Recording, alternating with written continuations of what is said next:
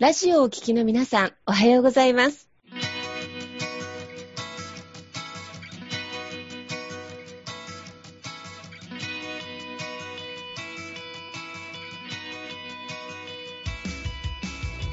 FM 那覇より毎週日曜日9時30分からお届けしております坂本典彦のラジオ経営塾が今日も始まりましたこの番組は20年間で1万人の起業家経営者を指導してきた坂本典彦先生があなたの経営に役立つヒントや最新の情報をお届けする番組です。坂本典彦のラジオ経営塾。今日も最後までお楽しみください。今日も始まりました。坂本典彦のラジオ経営塾。パーソナリティは私、根葉智美がご一緒させていただきます。では、坂本先生、本日もよろしくお願いいたします。はい、よろしくお願いいたします。今日はコミュニケーション心理学についてということで、坂本先生にちょっとお話をお伺いしていきたいと思いますので、よろしくお願いいたします。はい、よろしくお願いいたします。今日はですね、まあ、コミュニケーションを学ぼう、まあ、仕事や人間関係を3倍楽しくする方法ということで、まあ、コミュニケーションね、あの、学んでいくというところで、まあ、あの、で、まあ、その心理学というところとね、まあ、繋がってくるというところで、あの、今日お話できたらな、というふうに思うんですけれども、えちなみに、ネハさんはどうですか？コミュニケーションは得意か 不得意かでちょっと。コミュニケーションは不得意な方だと自覚してます。はい。ねこんなに笑顔が素敵なのに。え、どう、どう苦手な感じなんですか？ね、ハさんは。うーん、まあ、ここ最近、ここ2年ぐらいは、あの、いろんな学びを得て、コミュニケーションについて自分でも考える機会が増えたので、どっちかっていうと、あの、やり方が分かってきたっていうのはあったんですけど、やっぱり学生の頃とかがやっぱ苦手意識があって、相手のやっぱ気持ちがわからないとか、はいはいはいはい、相手の反応が怖いとかになっちゃって、うんうん、なかなかこう人と接するっていうところに積極的になれなかったっていうのがあります。うんうんうん、確かにね。で、まあ、ね、このね、コミュニケーションのところで、まあ悩んでる方ってやっぱりすごく多いのかなっていうところ。で、でまあ仕事とかね、まあビジネスっていうところを考えてもね、基本ほとんどがまあやっぱり人間関係でね、構成されてるというか、あの、まあ会社でね、仕事するときも、まあ、経営者の方であればね、やっぱりその社員さんとかね、部下の方、で、あと、ま、取引先とかね、なんかお客様との、まあ、コミュニケーションっていうところがあるでしょうし、ね、サラリーマンの人でもね、やっぱりそのね、周りとの人間関係でどうしていくかっていうところで、まあ、ここがやっぱり、あの、楽しいか楽しくないかっていうのは、すごく大事なポイントになるかなというところなので、ね、今日はなんかその辺のコミュニケーションについてね、なんかお話できたらなというふうに思うなというところですね。とうございます。はい。確かにコミュニケーション楽しむっていうのがあんまり意識になかったです。うん。そうですね。で、なんかね、そこで苦しくなっちゃうとね、なんか人とね、つながるのがね、話すの億劫だなとかね、なんか分かってもらえないな、みたいな形になってくるので、はい。まあ、そこの部分をね、あの、どう伝えていくかっていうところですね。はい。あの、大事になるかなと思います。で、で、まあ、コミュニケーションの中で、そうですね、どこから話そうかなと思うんですけれども、お話しするところで、ちょっとまあ一つね、なんか、あの、面白いなっていうふうに思うのが、あの、やっぱり褒め方っていうのはすごく大事だなっていうふうに思うんですね。褒め方はい。あの、人をどう褒めるかっていうところですね。はい。で、で、多くの人が自分はやっぱりね、人を褒めてるって思ってたりとかする場合あるんですけど、意外と自分では褒めてるつもりでも、それが褒められてないって受け取ってる場合っていうのが結構あるっていうこと。うん。これは人間関係においてすごく発生するね、マイナスのコミュニケーションだなっていうふうに思うんですね。うん。で、で、まずこのね、褒めるっていうところなんですけれども、でやっぱりコミュニケーションうまくいかない時っていうのは、まあこれはまあ会社の人間関係もそうですし、家族との関係もそうなんですけど、やっぱ人って、なんかすぐ、例えば注意されたり、すぐ怒られたりとかってする人って、どうですかね、なんかあんまり仲良く 確かに。ね、そうですね。また次話すときにまた注意されちゃうかもと思って、ちょっと距離を取るようになっちゃいますね。そうですね。で、で、これってすごく大事で、まあ、特にね、会社である程度の立場になってるとね、なんか部下の人にすぐにま注意するみたいなことって、まああったりもすると思うんですけれども、うん、でもそのすぐに注意を注意しかしてないとですね、だんだんだんだん、あの、部下の人が、あの、こっちを向いてくれなくなってくるっていうのがあるってあって、うん。で、これはまあ親子でもあるんですけれども、ね、なんか子供の顔見たらすぐに勉強しなさいみたいなばっかり言ってると、うん、話をそもそも聞いてくれないっていうことで、で、そのコミュニケーション取るときに、まずやっぱり相手が、こちらの方に顔を向けてくれてる状態ですね。ちゃんと、こっちの話を聞いてもらえる状態を作るっていうのがまず大事で、で、でそのためには何が大事かっていうと、相手をまず褒めるっていう行為ですね。うん。でで、褒めるって、まあ、いろんな褒め方があったりして、ね、別にね、お世辞を使うとかそういうわけじゃないんですけれども、うんうん、あの、まず褒めるときに意識して大事なのは、褒めるのを、回数を増やすっていうのがすごく大事で。お、回数。回数ですね、はい。あの、で、これちょっと心理学的な言葉で言うとね、あの、プラスのストロークっていうんですけども、例えば、ね、ありがとうとか、今日もね、あの、よくしてくれてありがとうねとかって、なんかいろいろそういう感謝の気持ちとかですね。ね、あ、今日ここすごく良かったねとかっていうところっていうのを、そのプラスの言葉を、やっぱ何回回数をかけられるか、言葉をかけられるかっていうのがすごく大事なんですね。で、で、そして何か、まあ、例えば注意したいときとか、あの、ちょっともうちょっとこうしてほしいなというときは、僕は比率としては、そのプラスの言葉を5回言って、で、で、そういう注意とかを1回伝えるみたいな感じ。なるほど。だから、あの、人に何かをしてもらいたいなとかって思ったときに、あの、やっぱり5回ぐらい先に褒めていくっていうこと。これがすごく大事なのかなっていうところですね。で、この量を増やしておくと、このプラスのストロークっていうね、プラスのコミュニケーションを褒めてると、相手の聞く耳がこっちに向いてるんですね。うん、で、この聞く耳がこっち向いてないときに、いくら、なんか、ね、いくら正しいこと、いいことを言ったとしても、相手の耳に届かないので、なんで、あの、普段から褒めていくっていうプラスのコミュニケーションを数を出していくっていうこと。これがすごく大事かなっていうところですかね。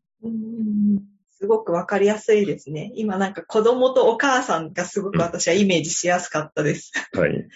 やっぱりね、なかなか言うこと聞かないって言ってお母さんが怒ってたりすると、ね、子供もそれこそ本当聞く耳持たずじゃないけど、またお母さん怒ってるってなっちゃうけど、やっぱりその何かして、子供なりに何かしてくれたりとか、きっとそれが会社の中でも、もう、あの、何かを本人が考えてしてくれた行動に対してありがとうっていう言葉は、やっぱりなんかあっていいなっていうふうに私も思ったので、なんかそこが、あ、見ててくれるんだっていうところにもつながるのかなと思いました。そうですね。で、このありがとうを、あの、やっぱ数をたくさん言うっていうのってすごく大事で、これを、あのね、もし練習するなら練習するので、ね、1日20回ありがとう言うとかっていうのを練習するとよかったりとかして、で、例えば家族に対しても、例えば、まあ僕とかとね、奥さんがいますけれども、奥さんが料理作ってくれて、それに対して、まあありがとうとか、ね、お風呂沸かしてくれてありがとう、ね、掃除してくれてありがとう。ね、っていう形で、これを数をたくさん言うっていうのってすごく大事で、で、で、ありがとうっていう言葉って、これでもプラスのエネルギーしかないんですね。うん、うん、ね。ありがとう言われて多分嫌な人って多分 世の中にいないと思うんですけれども、そう。それぐらい、もうプラスのエネルギーしかなくて、なんで、このありがとうをね、一日何回かけられるかっていうところ。うん。で、意外と皆さん、例えば家族とかだとやってないのが、例えば奥さんがご飯作ってくれるとかっていうのは、もう当たり前すぎるので、わざわざそれに対してありがとうとか言わないみたいな。うん、確かに。お風呂洗ってくれたことに対しても、ありがとうとか言わないみたいな。うんうん、うん、そんなのやって当たり前でしょって思うかもしれないんですけど、うんうん、実はこれは当たり前じゃないと。うんうん、ね、それは、ね、やってくれてるから自分がやらなくて済んでるわけでっていう形で、なんで、そのありがとうを意識してちっちゃいことでも何でもありがとう、ありがとう、ありがとうって言ってると、あの、相手がもう悪い気がしないんです。うん。そうでそうやって、あ、この人は、さっき言ったように、その、あ、見てくれてるなっていう安心感ですね。それがあると、あ、じゃあ、信頼関係がそこに出てきて、で、それで、あ、でもこれありがとう。でもこれちょっともうちょっとこここうやってほしいんだよね、とかっていうと、うん、あの、そのありがとう5回言ってると、1回ぐらいはそれが通るっていう形。うんうんうん。で、これをありがとう一切言ってなくて、ただそこ直してとで、これちょっとこうしてって言われると、言われた方もなんかイラッときて、なんでそんなことね、しないといけないの？みたいな感じに。せっかくやったのにっていう、うんうん、不満が出てきちゃうっていう。そうそうそうそうね、やったことは何も見てないのになんか、そんな言って、みたいな感じで。あるあるですね。そう、あるあるなんですよ。まあ、それは、あれが、ありがとうの数が、やっぱ圧倒的に少ない。うん。うん。だからね、最低でも本当5倍ぐらいですし、10倍あってもいいぐらいですね。10回ありがとう言って、で、1個だけちょっとここだけ直してほしいっていうふうに伝えるみたいな。確かに。そうですね。なんか今言われて意識してなかったけど、一日に何回ありがとうって今言ってるかなって思ったけど、うん思い返すとそんなにやっぱ言葉にしてないなってうん思いました。そう。だからね、これをね、本当ね、数数える、数えてもいいんですよ。1日に何回ありがとう言ったかっていう。で、これは家庭でもそうだし、あの、職場でもそうなんですよね。うん。やっぱまあ職場の人になんかちょっとしたことでもやってもらったらもうすぐありがとうっていう、うん、ね、形で、ね、あの、伝えることで、で、それを言われて本当嫌な人っていないですから。で、でもしかしたらありがとうってこっちが言っても、相手が別に何か反応するとかそんなのないかもしれないです。でもなくても、言葉と気持ちは伝わってますから。うんうんうん。確かに。うんなんか試しに1ヶ月、まず意識して行動してみたら、なんか違いが出てくるかもしれないですね。もう一週間で変わりますよ。あ、本当ですか？そんなに早く？もう全然早いです。もうありがとうをね、1日20回言うとか、もう1日30回とか50回言うって決めて言えば、もう全然周りとのコミュニケーションガラッと変わります。へえ、ちょっとじゃあ明日から実行します。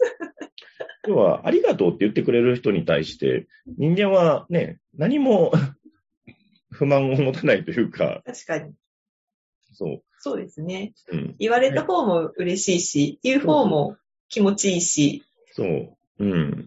僕ちょっとなんか最近、ちょっとはい、ゲームのコミュニティみたいなのがちょっとあったんですけれど、なんかそこで、いつもなんかお疲れ様でした、お疲れ様でしたってすごいコメントが流れてくるんですけど、なんかあ久しぶりにこういうちょっとコミュニティ入ったなと思って、あはいはいはい。の、僕も銀行で働いてる時って、うんやっぱりね、仕事終わったりとかなんか終わったら、まあみんなお疲れ様でしたっていうことをずっと言ってるんですけど、お疲れ様でしたっていうのも、なんか、まあいいような、えー良くないようなっていうか言葉だなと思って、で、それを、やっぱりありがとうございましたに全部変えれないかって考えるんで。うんうんうんうん。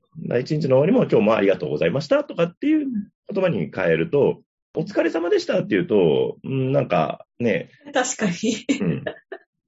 まあ会社だと結構当たり前に飛び交ってる言葉ですね。そう、そう。でも、お疲れ様でしたはね、あんまりね、まあ、疲れてる人もいるかもしれないけど、いや、俺別に疲れてないしっていう方もいたりとか。うんうんうんうん。うんでも、今日もありがとうございましたって言うとうん、ね、ありがとうは、ね、あ、感謝の気持ちが伝わるなっていううんうん。感じなので。ですね。うん。うんうん、そう。だから僕はね、意外とね、お疲れ様でしたあんまり言わない。ああ、そうなんですね。うん。意識して言わないようにしてて。うんうんあの、別のね、なんか昔 通ったセミナーではなんかお楽しみ様でしたっていう言葉に変えてましたけど。へえ、面白い。そう。うん。ただまあそれはちょっとなんかね、ちょっと変わってるなって感じなので、まあありがとうございましたに帰れないかっていうところ。うん。うん。だからありがとうは本当に魔法の言葉なので、うん。うん。でもね、これ本当言えない人もいて、以前ご相談を受けたご夫婦なんですけど、お話聞いたご夫婦とかは、まあ奥さんの方からちょっと話聞いたんですけど、なんか旦那にありがとうって言うと、なんか負けた気がするんです、みたいな。だから言えないんです、みたいな。はいはいはい。いやいや、で、旦那もありがとうって言ってくれないから、私から言うとなんか負けた気がします、みたいなことを言ってたんだいやいや、先に出すんですよっていう。確かにでも、夫婦間とか親子間はうん特にあるかもしれないですね、そこは。そう。だからそこは意地張り合ってるみたいな感じ。だから、うん旦那が私にありがとうって言わないから、私もありがとうとは言わないです、みたいな感じで。うん 気持ちはわからなくないですね。私も親となかなかこう、コミュニケーションうまく取れないので。うんそう、うん。私が先に言ったら負けるって言ってるから、いや 勝ち負けじゃないですし、先に言って負けとかないですからっていうで、で、自分がその、ありがとう、人から感謝されたいとか認められたいっていうのがあるなら、先に自分が相手を認めてあげるっていうのがすごく大事なんですよね。うん。だから、そう。だもしありがとうって言ってもらいたかったら、まず自分は人にありがとうって言っていく。うんうん。で、でそれが、なんか伝わってくると自分にもありがとうっていうのが返ってくるっていう形。そうですね。うん。確かに最初の一歩を踏み出しちゃえば、うん多分そこからはきっともうそんなに、あ、言いにくいなってことはなくなるんじゃないかなとは思うんですけどね。うん。そう。んで、その偏方性の原則っていうのがあるので、要は先に与えると、まあ先に返ってくるっていうのがあるんで、うんプレゼントとかも先に友達にあげたらね、帰ってくるじゃないですか。でもあげてないと帰ってこないですから。確かに。うん。だから、やっぱ先に与えるっていうのってすごく大事で、うん。これを最初から奪おうって、もらおうってすると、ね、やっぱ苦しくなっちゃうって形になる。うん。そうですね。すごくわかります。で、ありがとうは減りませんから。そうですね。うん。本当ですね。うん。負けもないし、言っても確かに、一日に何回もありがとうって言おうと思うと、なんか気づきが増えるような気がします。そうです。うん本当にね。ね、だからね、コンビニで買い物した時もありがとうって一言言えるかどうか。うんうんそうしたら店員さんもちょっと気持ちいいじゃないですか。そうですよねう。ん。そうしたら今度何かあった時によくしてくれたりとかっていうのもあったりもしますし。うん確かに。ありますね。私、あの、よく買い物したときは、あの、お会計もらうときにうん、ありがとうございますって言うんですけど、うんやっぱりなんか毎回通ってる場所とかだと、たまに声かけられたりするんです。ね。うん。うんそうなんですよ。だから、ありがとうを先に出すっていう。で、数を出すっていうところ。これをやっていくと、全然変わってくるっていうのがあるので、うん。そう。大事ですね。大事ですね。で、あと、そのさっき言った、その褒めるっていうののところで、あの、この褒め方っていうのも大事で、で、あの、褒めるポイントっていうのがあるんですけど。うん。で、褒め、人を褒めるときのポイントって、あの、あの3つあるんですよね。えー。うん。で、どれを、どう褒められたら嬉しいか、どこを褒められたら嬉しいかってこの3つあるんですけど、これが人によって違うので、これは結構抑えておかないと、結構せっかく褒めてるつもりなのに、相手に受け取ってもらえてないっていう状況が発生します。なるほど。うんはいそう。で、で、で、これは、あのーえっ、と、まあ、バースデーサイエンスという理論の中であるんですけれども、まあ、結果重視、直感重視、人柄重視っていう、まあ、3つの分け方であるんですが、それぞれ褒めてほしいポイントが違って、人柄重視の方ですね。人柄重視の方は、そのプロセスを褒めてあげるっていうのがすごく大事です。プロセス。うん例えばなんか仕事をやって、んだ、あの、まあ、その仕事も、あ、こここういうふうにね、あえーやってくれたんだね、あ、ここ気使ってここやってくれたんだね、とか、あ、これ下調べしてこうやって準備してくれたんだね、とかっていう形で、どうやってきたのかっっていうところ、そこを褒めてあげるっていうのが、まあ、こういうタイプですね。これがまあ人柄重視っていうタイプなんですけれども、そのプロセスをちゃんと見てあげて褒めてあげるっていうタイプですね。はい。で、で、あと、まあ、結果重視っていうタイプですね。で結果重視っていうタイプは、やっぱり、その結果重視っていう名前の通り、あの、最後の結果をちゃんと見てあげるっていう形。おー。なるほど。これがすごく大事です。で、最後プロジェクトができて、で、最後のところでどうだったか。で、結果重視の人には、あの、あんまり過剰に褒めちゃうと、逆に嘘くさいって取られちゃいます。ねえ、バランスが難しいね。バランスが難しいんです。ちゃんと評価をしてあげる。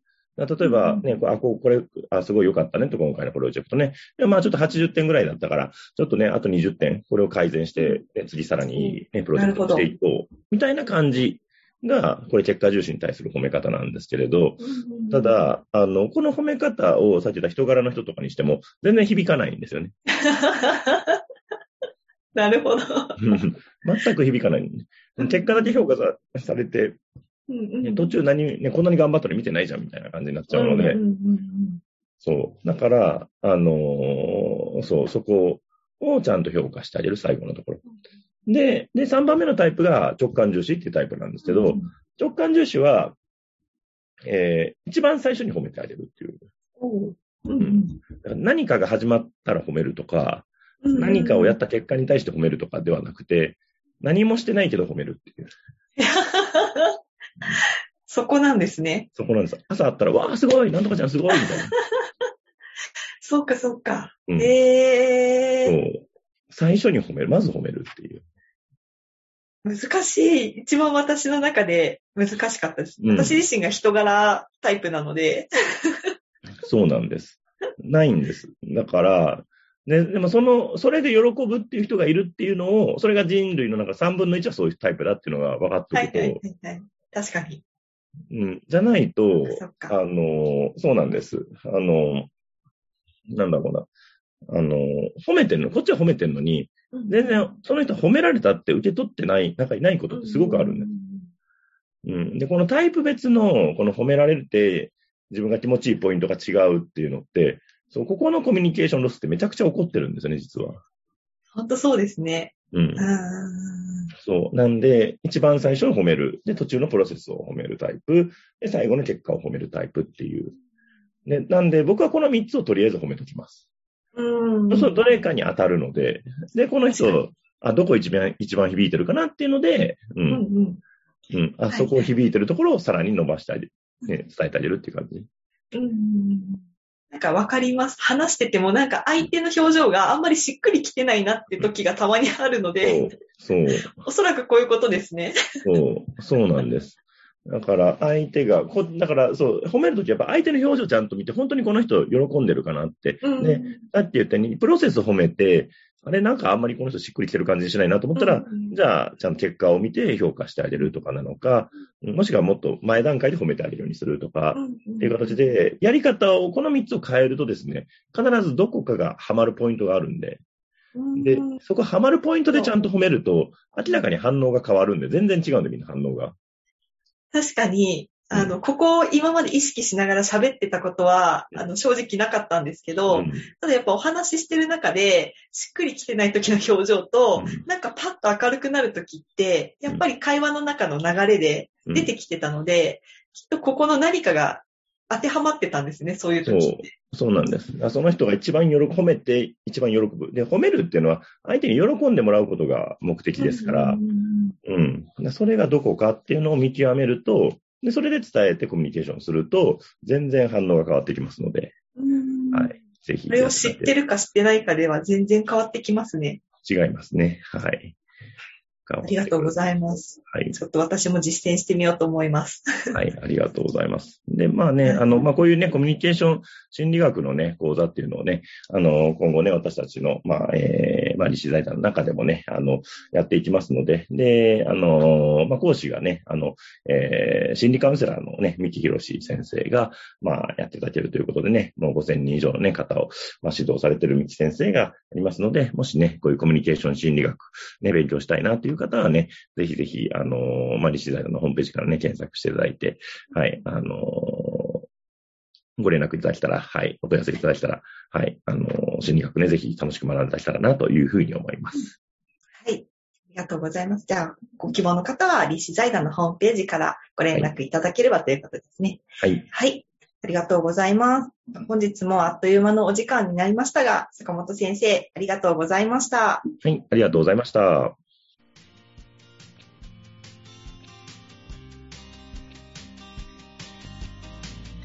この番組では企業や経営についてのご質問を募集しておりますこんなことで悩んでいます。こんな場合はどうしたらいいの？などなどご質問がありましたら、ぜひ番組宛てに送ってくださいね。はい、えー質問の宛先は立志財団のホームページよりお問い合わせの欄からご質問くださいえーその時にはえーラジオ経営塾についてとお書きくださいまた、ツイッターでも質問を受け付けております。ハッシュタグ、ラジオ経営塾をつけて投稿してくださいね。